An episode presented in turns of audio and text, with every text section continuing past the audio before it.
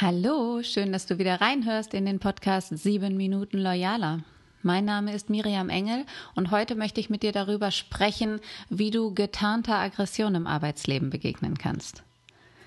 Denn ich nehme jetzt einfach mal an, dass du wie ich schon diversen Aggressionsmechanismen im Arbeitsleben ausgesetzt warst. Und möglicherweise weißt du auch, dass die typischen, also am häufigsten vorkommenden Hackordnungskämpfe um Rang und Eitelkeit die zumindest im direkten Konfliktgespräch geklärt werden können, die weit harmloseren sind. Man nennt sie vertikale Auseinandersetzungen. Heute möchte ich aber noch einen Unterschied beschreiben, nämlich gehe ich heute auf die diffizileren horizontalen Auseinandersetzungen ein. Das heißt, dass sich dabei die Aggression nicht nur situativ äußert, sondern vor allem relational. Bei dieser Form des Konfliktes baut sich der Stress nicht auf einer einzigen Situation auf. Jemand hat was falsch gemacht, jemand anders ist nicht einverstanden, bang, sondern die ganze Beziehung zwischen zwei Meinungsseiten wird zum Träger der Aggression. Die Beziehung wird in Frage gestellt. Und wenn sich ein solcher Konflikt einerseits über einen längeren Zeitraum aufbaut, hält er damit auch meistens länger an. Und das Gemeine an diesem Konflikt sind die ausdifferenzierten methodischen Steigerungsmöglichkeiten, ganz besonders über die Konkurrenz, über persönliche Nähe und den Entzug von Zugehörigkeit. Dabei geht es nämlich dann bei den Arbeitsbeziehungen. Dieses manipulative Nähe-Distanz-Spiel findet viel häufiger unter Frauen innerhalb einer Arbeitsgemeinschaft statt als unter Männern. Männer sind seltener in solche Intrigen involviert, da sie zum einen Rangordnungen spielerischer ausfechten und zweitens dazu neigen, die meisten Problemlösungen rational klären zu wollen. Aber hier bewegen wir uns auf einer ganz anderen Ebene. Die getarnte Aggression funktioniert vor dem Schleier der rituellen Höflichkeit. Es kommt das ambivalente Lächeln zum Einsatz. Während Männern diese Strategie der Konfliktausübung oft als bedeutungslos, wenn nicht sogar übertrieben unterwürfig vorkommt, wirken diese Signale für unreflektierte Personen als rangmindernd und geradezu als Einladung, sich jetzt erst recht durchzusetzen. Doch ein Lächeln der mit Worten verletzenden Aggression vorzubeugen, also das würde sich dann so anhören, dieses Kleid steht Ihnen ja besonders gut, ich muss Ihnen ab nächsten Monat leider die Stunden reduzieren. Wenn das mit einem Lächeln rübergebracht wird, wird das zum zweischneidigen Schwert. Denn was passiert? Während des Lächelns wird dein Gegenüber oder wirst du von deinem Gegenüber von Dreistigkeiten abgelenkt, die dir in den verbalen Botschaften gerade rübergebracht werden. Aber die ganze Zeit wird durchgelächelt, ganz freundlich. Und das wirkt lähmend. Ganz besonders wirkt das für die Menschen lähmend, die mit einem hohen Maß an Moral und Höflichkeit und ähm, ja gutem Benehmen groß geworden sind. Und diese Lächelattacken, die wirken wie ein kommunikatives Nervengift und machen das Opfer wehrlos, weil das nonverbale Signal stärker wirkt als die verbale Botschaft. Und trotzdem wird die Zumutung platziert und das Opfer merkt das meistens erst viel später. Den Schlüssel zum Verständnis dieses Verhaltens liefern die Spiegelneuronen, denn Intuition funktioniert mit Hilfe des Resonanzphänomens. Ein Verhalten, das eine Person vormacht, wird von ihrem Gegenüber nachgeahmt, meistens sogar ohne es zu merken. Und dieser Hang zur Resonanz führt in die Irre. Nur aufgrund mangelnder Zeit, die es nicht erlaubt, die Gesamtsituation zu blicken und zu begreifen, führt dazu, dass der Verstand das Nachsehen hat. Unser intellektuell-analytisches System ist langsam. Die Spiegelneuronen dagegen sind spontan und arbeiten schnell. Das heißt, es dauert viel länger, über jemanden und dessen Verhalten nachzudenken und es einzuschätzen. Und das ist das Gemeine an dieser Subtilität. Die getarnte Aggression fällt immer subtil aus, sodass sie schwer zu durchschauen ist und nur mühevoll abzustellen. Möchte jemand nun aus so einer verqueren Situation aussteigen oder fliehen, gibt es nur eine effiziente Form der Gegenwehr das nicht gern gesehene, unhöfliche Unterbrechen. Schon mit der Frage Verstehe ich Sie richtig das? kommt man aus der Lähmung heraus und kann wieder auf eine inhaltliche Auseinandersetzung zurückleiten.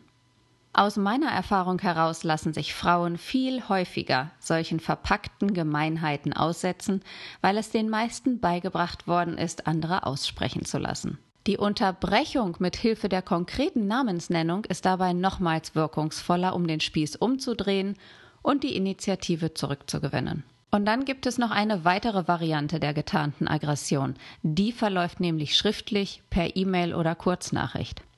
Nicht selten werden in dieser Form sogar Smileys verwendet, um sich betont freundlich zu maskieren. Ich habe erlebt, dass gerade Berufseinsteigerinnen mit hohem Engagement und noch besserer Ausbildung derart gedemütigt worden sind, weil man ihnen fachlich nicht das Wasser reichen konnte, sie aber als störend empfand. Der Klassiker ist die Urlaubsvertretung. Plötzlich ist der Urlaub da und zur Übergabe wurde nur noch schnell eine Liste mit To-Dos angefertigt. Unter vielen verschiedenen Aufgaben wurden diverse Sortier- und Aufräumarbeiten versteckt, die ganz sicher nicht zeitkritisch waren oder zwingend während der Abwesenheit der Stelleninhaberin hätten erledigt werden müssen. D unter diesem Deckmantel der Freundlichkeit wurde hier eine leistungsbereite junge Frau zur Putzfrau einer anderen denunziert. Eine solche schriftlich freundliche Attacke hat den kleinen Vorteil, dass sie mehr Zeit zur Reflexion bietet, weil es kein Gesicht dazu gibt, auf das die Spiegelneuronen antworten können.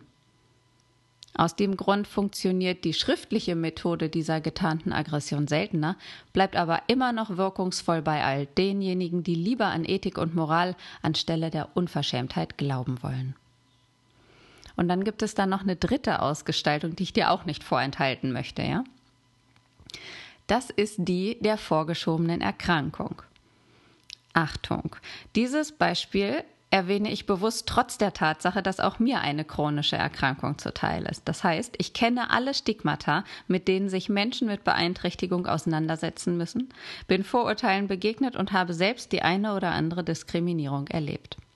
Gerade aus diesem Grund ist es mir hier und jetzt aber wichtig, mit einer klaren Haltung zu positionieren. Denn schwarze Schafe gibt es auf beiden Seiten des Tisches. Es gibt Arbeitgeber und Führungskräfte, die Menschen mit Handicaps die Tendenz zur Faulheit oder hohe Abwesenheitszeiten unterstellen. Und es gibt Arbeitnehmer, die sich sehr gekonnt auf einem erhöhten Kündigungsschutz auszuruhen wissen. Beides ist falsch.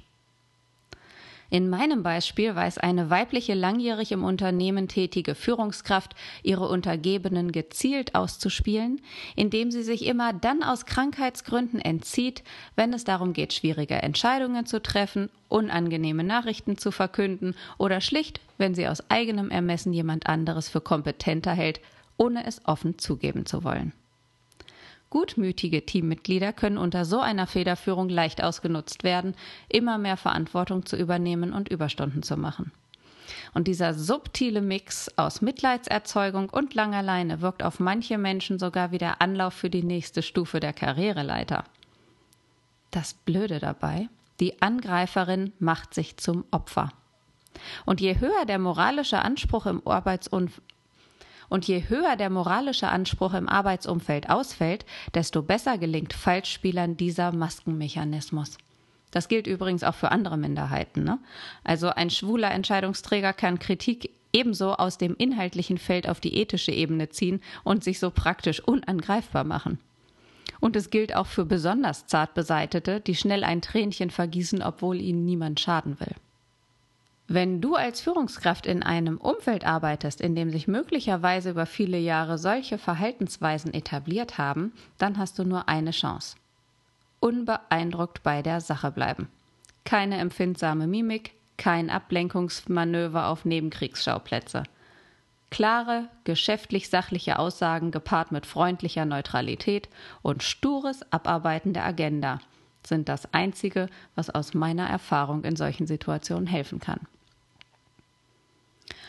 Und falls du jetzt Frau bist und zuhörst, habe ich hier noch einen kleinen, ein kleines Extra für dich. Denn exklusiv für Frauen, die sich in einer solchen Zwangslage wiederfinden oder früher wiedergefunden haben und sowas nicht wiederholen möchten, starte ich im September die zehnteilige Workshop-Reihe Progress Mentoring für weibliche Führungsstärke.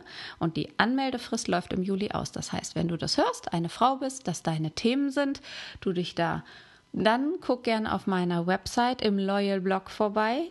Das Progress Mentoring für weibliche Führungsstärke startet im September 21 und ich freue mich, wenn du dich dafür interessierst und dazukommst. So, jetzt wünsche ich dir erstmal eine starke neue Woche und hör bald wieder rein.